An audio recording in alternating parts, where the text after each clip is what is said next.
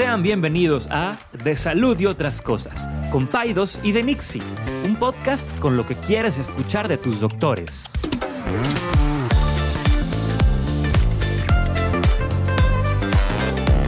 Les recordamos que ninguna opinión o consejo de nuestros anfitriones o invitados sustituye la valoración médica o representa a nuestra institución universitaria o de salud.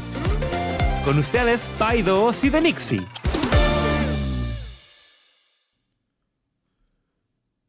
Muy bien. Ching. Estás bien enojado, tranquilo. Pues después de cien- cambia las baterías, 150 mil ajustes y esta cochinada que no sirve. Sí ya vamos a regresar a Zoom y, y Bueno, ya. pero, oye, son las. Ahorita te tengo al final, después de que colguemos, de que acabemos de, de- de- de platicar ahí algo para que te contentes. Oye, no, hombre, pues es que ah, estamos batallando ahí con cosas técnicas, pero pues bueno, ya creo que encontramos la solución. Creo que sí. Vamos a ver si ahorita a partir de ahora, hasta que terminemos de grabar, ya sale sin ningún eventito. Pues ¿Cómo bueno, estás? estos son grandes distractores, la verdad, porque, o sea, tienes que como que hacer todo esto y luego ya y luego Sí, y luego cier- también cier- cierra empiezas- la ventana y empieza Sí, otra y vez. empiezas de un humor diferente. O Sí. sea, ya empezamos como que medio así nefastiaditos. Sí, de eh, genio. Sí. ¿Qué, qué digo? Que aparte no se, No, no, no se necesita Bueno, mucho. Tú, no batallas. Pero bueno, este, bueno, gracias a todos por acompañarnos de nuevo eh, por Zoom, por Zoom, por uh, YouTube. YouTube. y por Spotify y por bueno las otras eh, eh, plataformas donde se escucha nuestro podcast. Eh, gracias a todos por sus comentarios.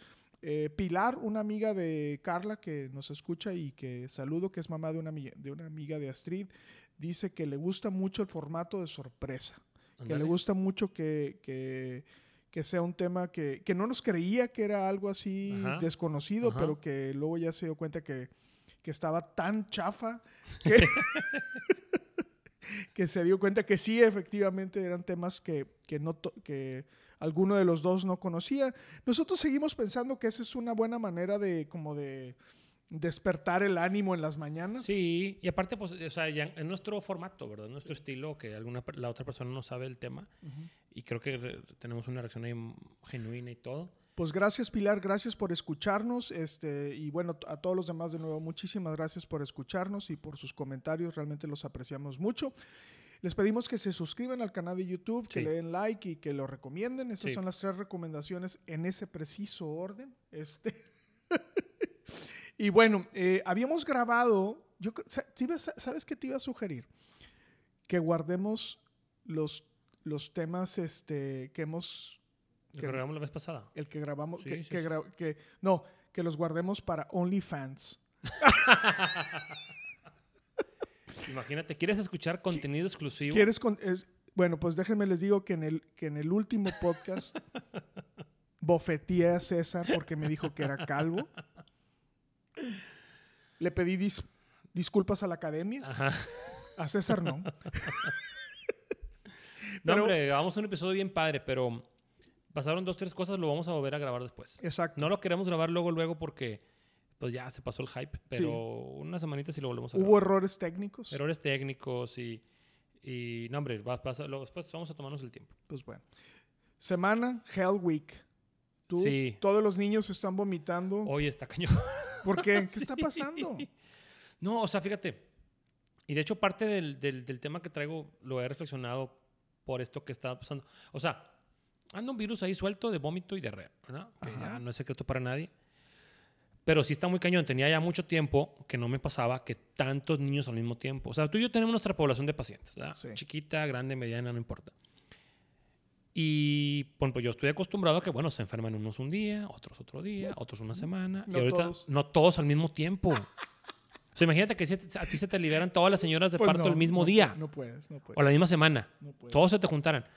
Pues, o sea, entonces, o sea, ya, ya me voy a dedicar a otra cosa. O sea, ya, o sea, Es un caos. sí, es un caos, digo, no pasa nada, pero, pero sí ha estado pesado porque, pues, todos los niños al mismo tiempo. Es un virus que anda suelto que se llama norovirus, que está dando fiebre, diarrea, vómito, mucho vómito. Algunos niños han caído al hospital o así.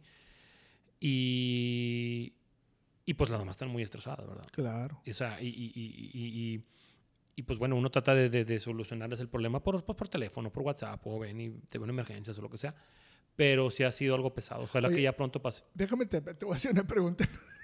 A ver. Que a mí me- cuando yo estaba de estudiante de medicina, había una, o sea, cuando yo roté en pediatría, esa sala de los niños deshidratados, Sí. híjole, era, Sí. era el purgatorio. Sí. O sea, no, no, no, para los pacientes y para, o sea, era una friega.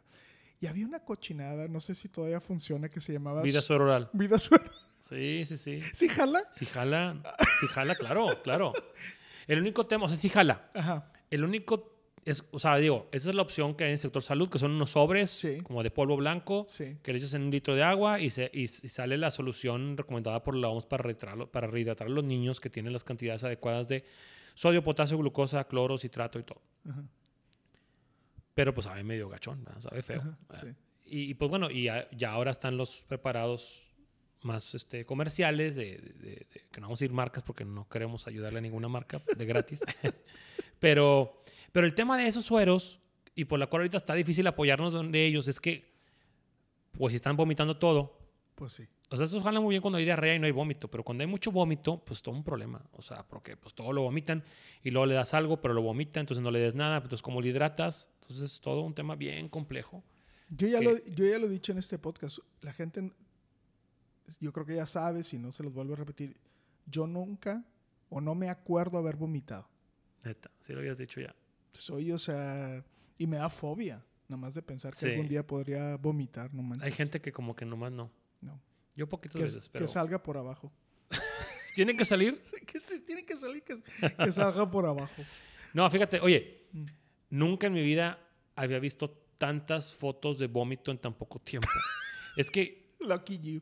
Pero mi pregunta es, o sea, digo, yo entiendo a, a las mamás y todo, y les mando un abrazo y un saludo a todos, pero pues vaya, no me sirve de mucho la foto del vómito. No, sí, sígansela mandando. Sígansela mandando. o sea, vómito es vómito, ¿verdad? No, la no. foto del vómito, aunque les agradezco mucho la información. César necesita la foto para establecer el diagnóstico. Popó, vómito y pipí, mándense. Por favor, o sea, doctor, y, y, o sea, digo, se me hace interesante cuál es la lógica detrás de mandar la foto de la, de la vómito. Digo, la recibo y la veo y todo, pero pues no tiene caso. Ay, te voy a decir cocha. Cochita. Yo recibo cosas peores. Bueno, sí, el tapón mucoso y... No, no, no. Pero bueno, es parte del, es es parte del trabajo. sí, pues eh, los pacientes que, digo, consideran que eso es una parte esencial. importante, una importante información que tú tienes que tener, ¿verdad? Pero, Claro, pues, bueno. claro. Pero bueno, mira, estaba pasando un poquito en eso. No de las fotos de la, de del vómito, sino de todo lo que ha pasado, de muchas más preocupadas y todo. Entonces, quiero hablar contigo de las crisis. Crisis. ¿Cómo manejar una crisis? Antes de eso te quiero preguntar, ¿qué tipos de crisis conoces? ¿Qué se te viene a la mente cuando te digo crisis? ¿Qué tipos de crisis te ocurren? Ay, Hay muchos tipos. Dime así, crisis en general. yo, yo- Crisis económica, pues sí. ¿qué más? eh, lo que ya, pues sí, o sea, que estés enfermo, que, Ok, crisis de salud, que se te acabe el agua, eso es cri- crisis, de, crisis Sí, hídrica de agua. sí. Este, Crisis emocional, crisis emocional, sí, o sea que existencial. la cuestión lactancia, por ejemplo, les da mucha crisis en eso, el posparto da mucha Ujú. crisis, este, Crisis de los 50. eh, crisis de los cinco. Platícanos de primera mano. Ya tuvimos un, un tema, ya tuvimos un Yo ya, episodio. ya tuvimos un episodio, compré mi moto, ya vendí la moto, ya, se acabó la crisis. Este, entonces, hay muchos tipos de crisis, ¿no? Pero casi todas son situaciones, en muchos casos, no anunciadas, No inadvertidas, planeadas, sí. no planeadas. Hay otras que, pues bueno, pues ya las veías venir, ¿verdad? Pero pues... Y cada quien respondemos de maneras distintas, pero al mismo tiempo muy similares. Entonces, yo te quiero preguntar a ti, ¿cómo... Primero te quiero preguntar, ¿tú cómo respondes ante una crisis? O sea, algo, ina- algo inadvertido que te pasó, eh, crisis en tu vida, ¿qué haces? Pues fíjate que, eh, digo, si, si me quieres poner filosófico a estas horas de la mañana, yo te diría, una de las cosas que he- como que he aprendido en los últimos años es que tenemos un, ya lo hemos dicho también, tenemos menos control de lo que nos imaginamos en nuestras vidas. ¿no? Es, es- es- la conciencia de eso creo que me ha hecho como entender que, que, que no necesariamente mi planeación se va a ejecutar y que existen cosas que, que nunca había pensado que van a modificar o que han modificado mi vida de manera para bien o para mal, ¿no? Eh, habría que ver también el, el- el cómo la respuesta a la crisis puede hacer que, que seas un mejor humano, ¿no? Sí. Eh, entonces, eh, no necesariamente la crisis tiene que ver con un elemento, o sea, puede ser un evento adverso, pero me gusta mucho esta filosofía como este consejo de los, de lo poquitito que he leído, no quiero pretender ser de los estoicos, que es en relación a, a la respuesta, o sea, es, es la respuesta a la crisis Ujú. lo que hace que, que sea bien o mal. ¿no? Es, es- son, son, es el control de tus emociones que es lo que va a ser bien o mal. Entonces, eh, podría decir así en concreto que las crisis son una muy buena oportunidad para crecimiento. Sí. Eh, ayer allá hablaba yo con, con- con una compañera y le decía yo que, que- o le comentaba eso, ¿no? Que cuando he estado muy incómodo, en mis momentos más bajos, es cuando creo que he tenido un mayor, mayor crecimiento personal, Este, eh, espero que siga siendo así, ¿verdad? Claro. Pero, pero sí, o sea, como definición serían elementos que no tengo yo en el radar, que, que me sacan de base, que me mueven el tapete, que destrozan mi planeación, que... que- y, y bueno, obviamente dependiendo de- del elemento, ¿no? Eh, no sé, si perdiera un brazo, por decirlo, este, pues sería un evento bastante crítico. Sí. Eh, ahorita de entrada te diría, no sé qué haría. Sabría que no podría operar y que por en consecuencia no podría ejercer parte de lo que hago, pero no sé si no sé cómo lo resolvería. Eso sería un No, evento pues es crítico. una, sería una crisis muy Sí. importante. Ok, entonces, como que cuestiones em, que... Y, tienes razón en algunos puntos, otros lo vamos a platicar, el, te- el- el tema de tratar, tratar de tener tus emociones bajo control, del aprendizaje. Em, antes de que tomes tu café, te quiero preguntar. que luego te va a agarrar a medio trago. Bueno, tómatelo, a ver, tómate. Maldito, Te esperamos. Sí, dale. Adelante. Ok. Coffee. Oye, em, y cuando una persona acude a ti en crisis, que pasa muy seguido o seguido, ¿cómo le ayudas tú a esa persona a pasar por esa crisis? Puede ser por teléfono, puede ser aquí en el consultorio, puede ser en otro lugar, en el, la sala de parto. O sea, ¿cómo ayudas a la persona a navegar por eso? Si el, pa- si el paciente, o sea, si la persona está descontrolada, o sea, si, si hay un, es, es un evento crítico tan agudo que el paciente o la persona está descontrolada, una de las cosas que hago es eh, tratar de, de llegar a un punto de tranquilidad, ¿no? Para poder entonces poder como empezar a manejar la crisis. Entonces, una de las estrategias que yo hago es- son ejercicios de respiración. Eh, no sé si ninguno de ustedes ha visto una, una película, pero hay una película que se llama, en, en español se llama ¿Y dónde está el piloto? Ah, hace mil años. Hace mil años. Leslie Nielsen. Sí, y entonces hay una escena donde una persona, el avión va a caer y la persona está toda enloquecida, entonces todo el avión se turna en bofetear. Bueno, son de esas cosas este, que me hacían reír mucho. Todo el avión le está dando bofetadas. Bueno, pero no, no bofetear a alguien sería lo... Pero sí, O sea, como eso que ves en las películas, eso está mal, ¿no? O sea, Claro la que persona está ahí, y ya, ¡ay, gracias! Déjame- Lo necesitaba. déjame te cuento una historia. Había un grupo de personas con las que nosotros íbamos a acampar. Y en el grupo había... Tú ibas a acampar. Yo iba a acampar. ¿Te gustaba? Sí me gusta. De veras. De verdad, me gusta. es una rata de ciudad así. sí. Contacto, imaginas así mi torso desnudo Tipo Putin así Sí. en un caballo. con un cuchillo haciendo mi propia cabaña. este, no, no, no tan. Pero sí te gustaba. Sí me gusta. Aquí hay fundidora y esa es una tiendita de campaña. Exacto, exacto. Total, este cuate así grande como tú, tronado, cuenta una, narra una historia de esas que estábamos contando ahí en la fogata, muy casual. Dice que un día él sí le gustaba esto del campismo y del senderismo. Total, dice que, que no sé en dónde andaban, que se perdieron y que, y que así, típico, o sea, de No Survivor, así se perdieron. Y que iba un grupo de cuatro en total que pues no tenían ni agua y que comieron que, que así de Vayas. cactus y vallas y total que uno de ellos, uno de los compañeros de ellos, se puso bien loco, Cayó en le dio crisis. crisis. Entonces Se dice quiso que, comer a otro. que estaba, que estaba en crisis y dice que le dio un trancazo en la cara y que lo noqueó. Eso no resuelve la crisis, la empeora. Pero, entonces yo, todos los que estábamos ahí, o sea, o sea, ¿cómo le hiciste? ¿Por qué?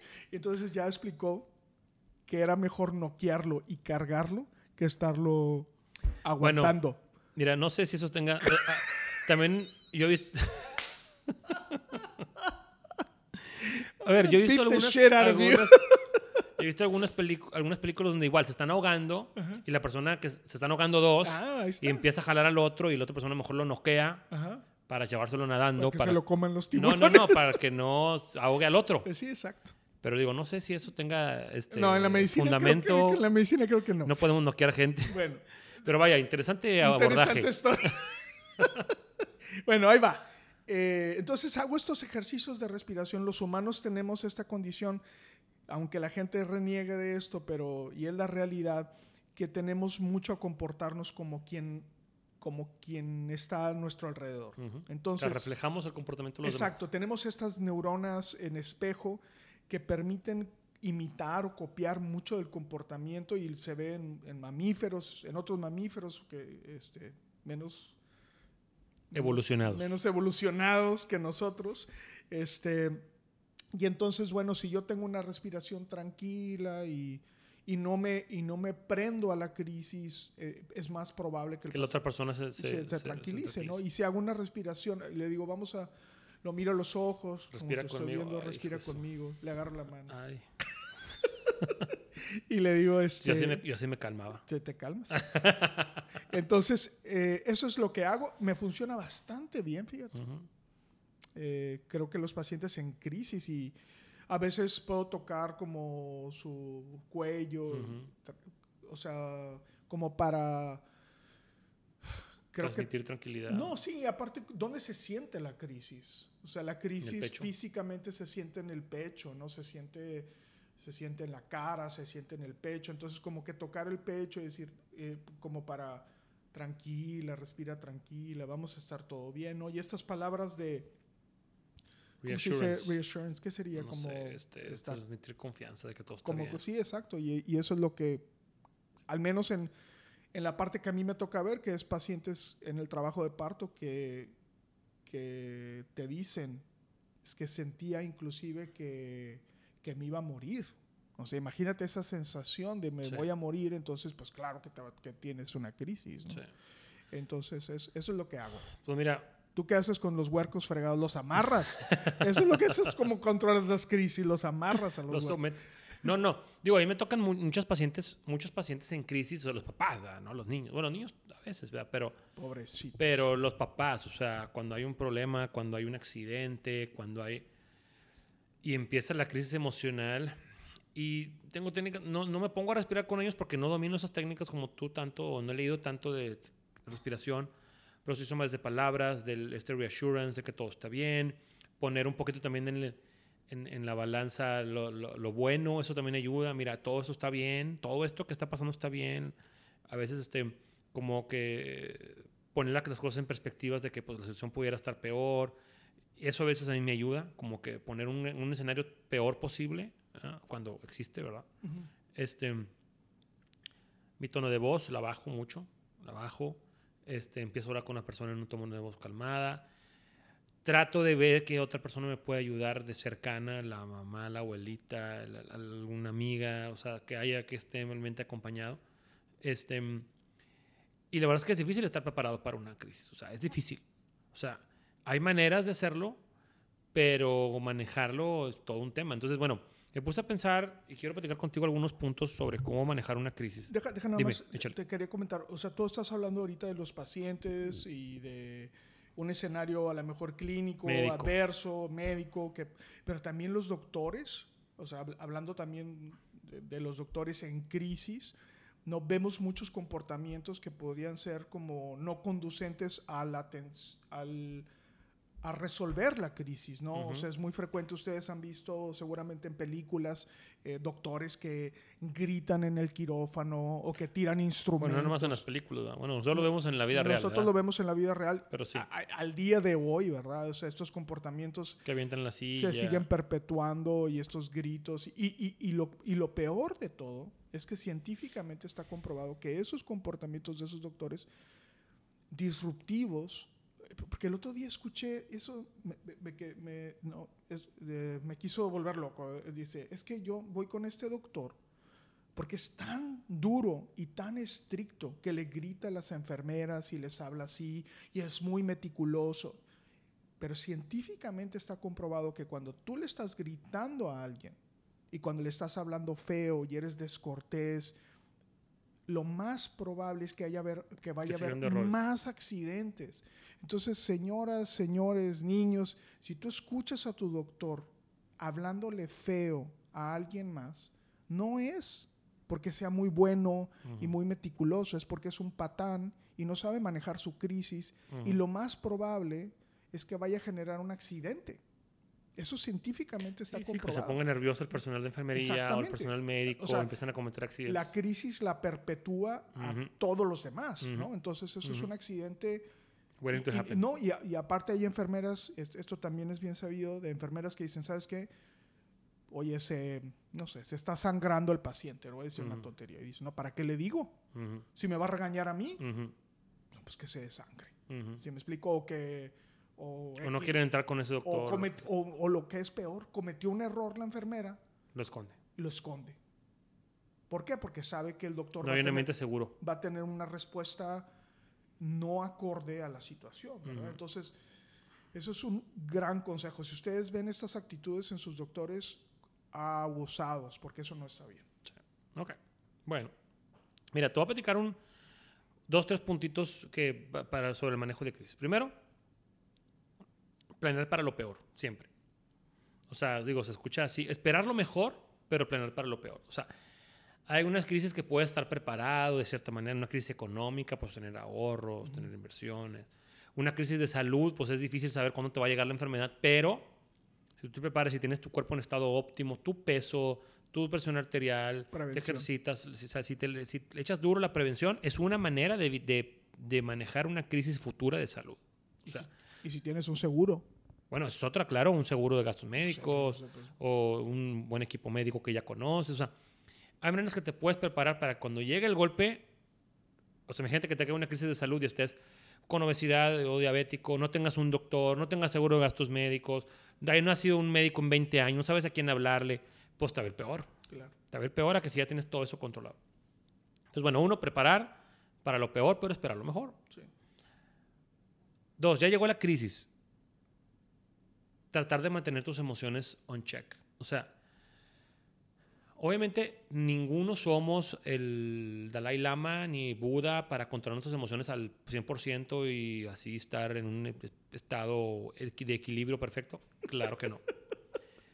Pero tratar de, por lo menos de detectar las emociones, de identificar, saber, estoy sintiendo ansiedad, estoy sintiendo parálisis, estoy petrificado, no sé qué hacer. Entonces, no es un. Eh, no, la crisis no se va a manejar bien. O sea, tratar de que identificar si estoy teniendo una respuesta que no abona a la crisis, buscar la manera de, de controlar eso. Dime. Fíjate que, que, creo que ya lo habíamos platicado, pero siempre hablamos sobre el, el fight or flight. y, y, has dicho algo que es, que es algo que precede al fight or flight, que es la parálisis. La, parálisis. O sea, los humanos cuando estamos confrontados ante una situación de extremo hay un, hay un, un tiempo de parálisis y luego de decisión, ¿no? el chiste es no quedarte en la parálisis. Exacto. El chiste es no, no ciclarte en eso y que luego venga la acción, que es lo que sigue. Sí. Tomar acción, no esperar a que se resuelva solo. Em, muchas veces, bueno, pues, o sea, a lo mejor si espero a ver qué pasa. O sea, se vale también tener una conducta expectante ante la crisis. Bueno, vamos a ver cómo se resuelve.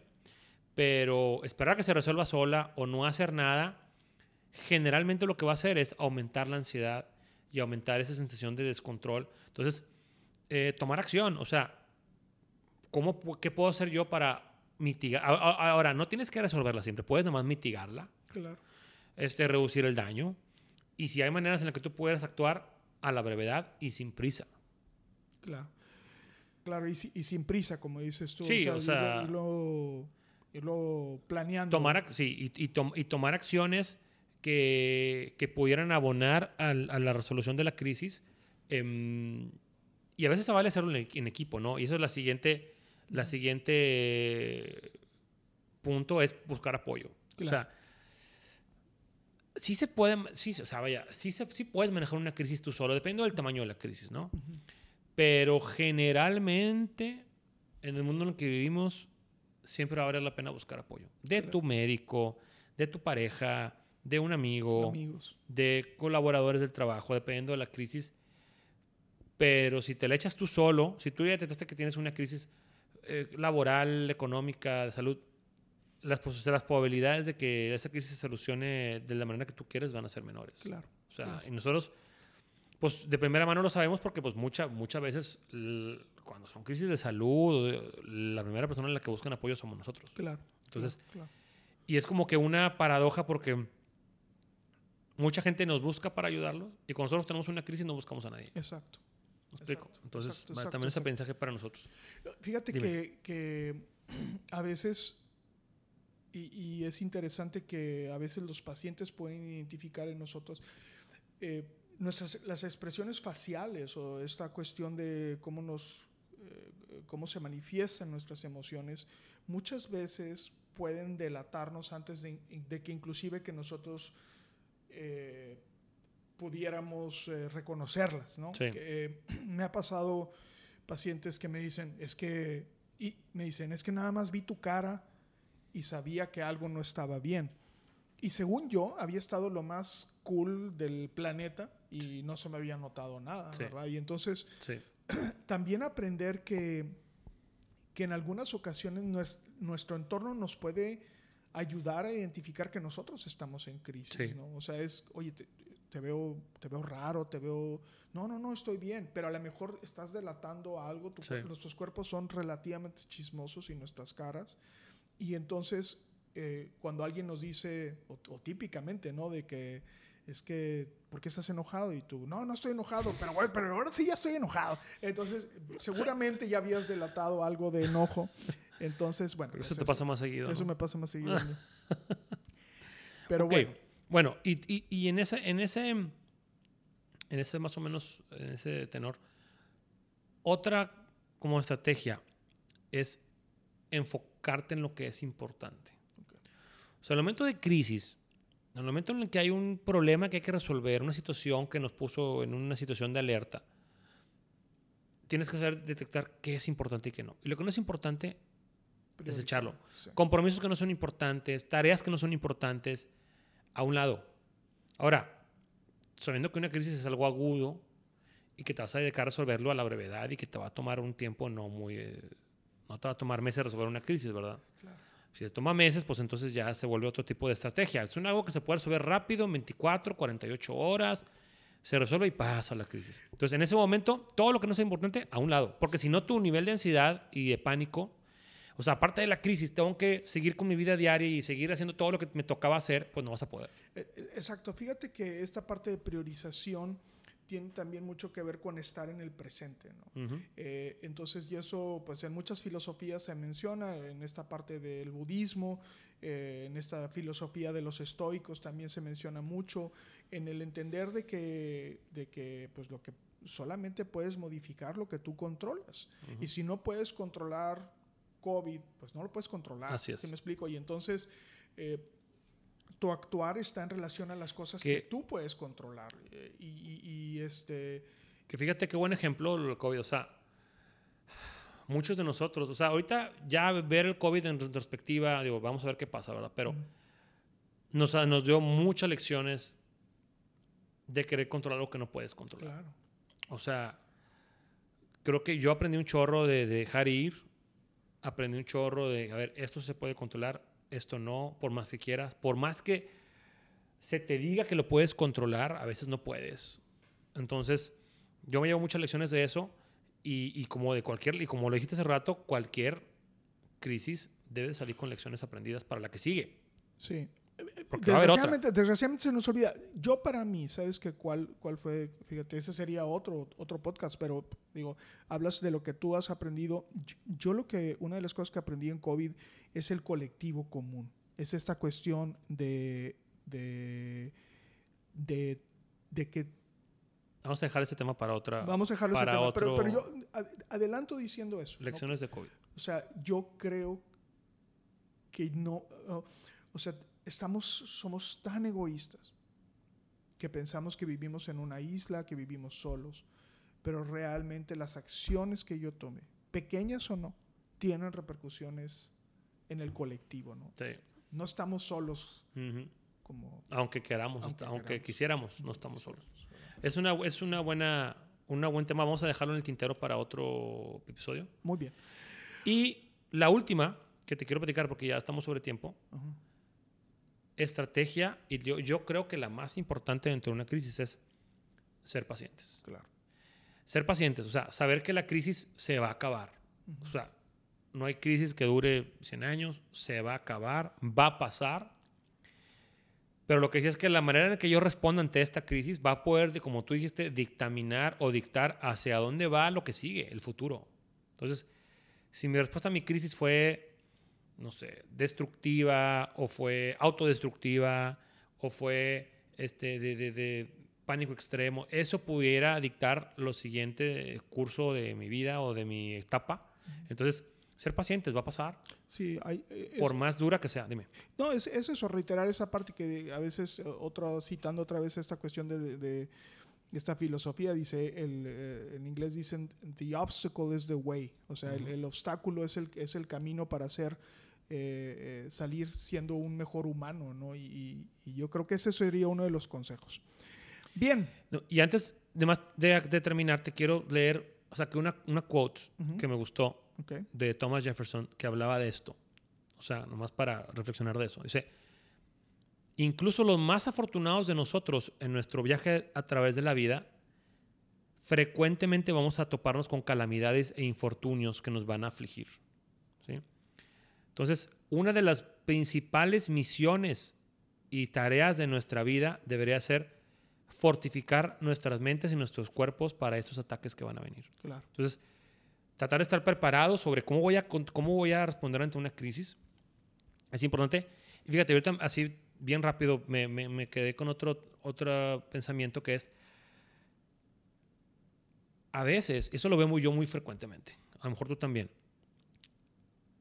una crisis llega a dos personas o a una familia. Porque ahorita hablamos de puras crisis como que personales, pero una, una crisis a una familia, vamos a decir una familia de papá, mamá, niños. Muchas veces la manera en que yo, César, respondo ante una crisis es diferente a la que, por ejemplo, mi esposa Rebeca responde. Y eso, hay que, eso hay que saberlo, porque muchas veces nosotros queremos imponer a otra persona la manera en la que maneja una crisis. Cálmate, ya, Sí, sí, sí. ya, vamos a estar tranquilos todos. Y entonces, a lo mejor otra persona no responde así. Entonces, el, es todo un arte y toda una manera de cómo puedo yo tratar de responder a una crisis y que la otra persona que está conmigo tratar de respetar cómo responde y tratar de en conjunto buscar una manera que es diferente que la individual. Claro. Eso también es importante porque me toca mucho ver en el consultorio papás que de- de- este, responden muy diferente que la mamá y hay problemas incluso porque como están respondiendo a la crisis diferente. Entonces, vale la pena como que ponernos de acuerdo cómo vamos a responder ante una situación si sucede. ¿No? Sin duda, sin duda. Órale. Oye, yo me fui un poquito. ¿Tú sabes cuánto medía Abraham Lincoln? Aquí estoy yo, o sea, echándole unas ganas. Casi llorando. ni sabes. A ver, dime lo que dije. Repíteme lo que dije, güey. No, no, no, no, no. sac- Bueno. Ching. Es, yo creo que es uno de los Así o presidentes más. más. altos. ¿Cuánto medía Benito Juárez? Benito Juárez medía menos de 1.50. Ok. Era un chaparrito. ¿Y muy cuánto chiquito. medía Abraham Lincoln? No sé, pero era muy alto. ¿Y eso qué tiene que ver? Nada más, me- se me fue, se me fue. Soy como, No, un, hombre. como un toddler. Te fuiste de cuenta que estabas hablando con, con Benjamín. Híjole. Bueno, Oigan, está bueno. Está amigos y día. amigas, gracias por escucharnos. Este, eh, ya estamos, ya no, ya ahora sí ya estamos muy formales. Sí. Véanos en YouTube. eh, Se pierden de bofetadas, se pierden de, de, este, de cosas que podrían ser divertidas. Este, y les agradecemos de nuevo mucho en escucharnos. Por favor, mándenos sus sugerencias, temas que quieran hablar, eh, eh, comentarios, eh, los, vamos a, los vamos a tomar muy en cuenta. Y les agradecemos mucho este tiempo que comparten con nosotros. Camino a la escuela ya. Así es. Este, trabajo. Otra vez back to normality. Bueno, pues un abrazo a todos. Saludos. Nos vemos la próxima. Bye. Bye. Bye.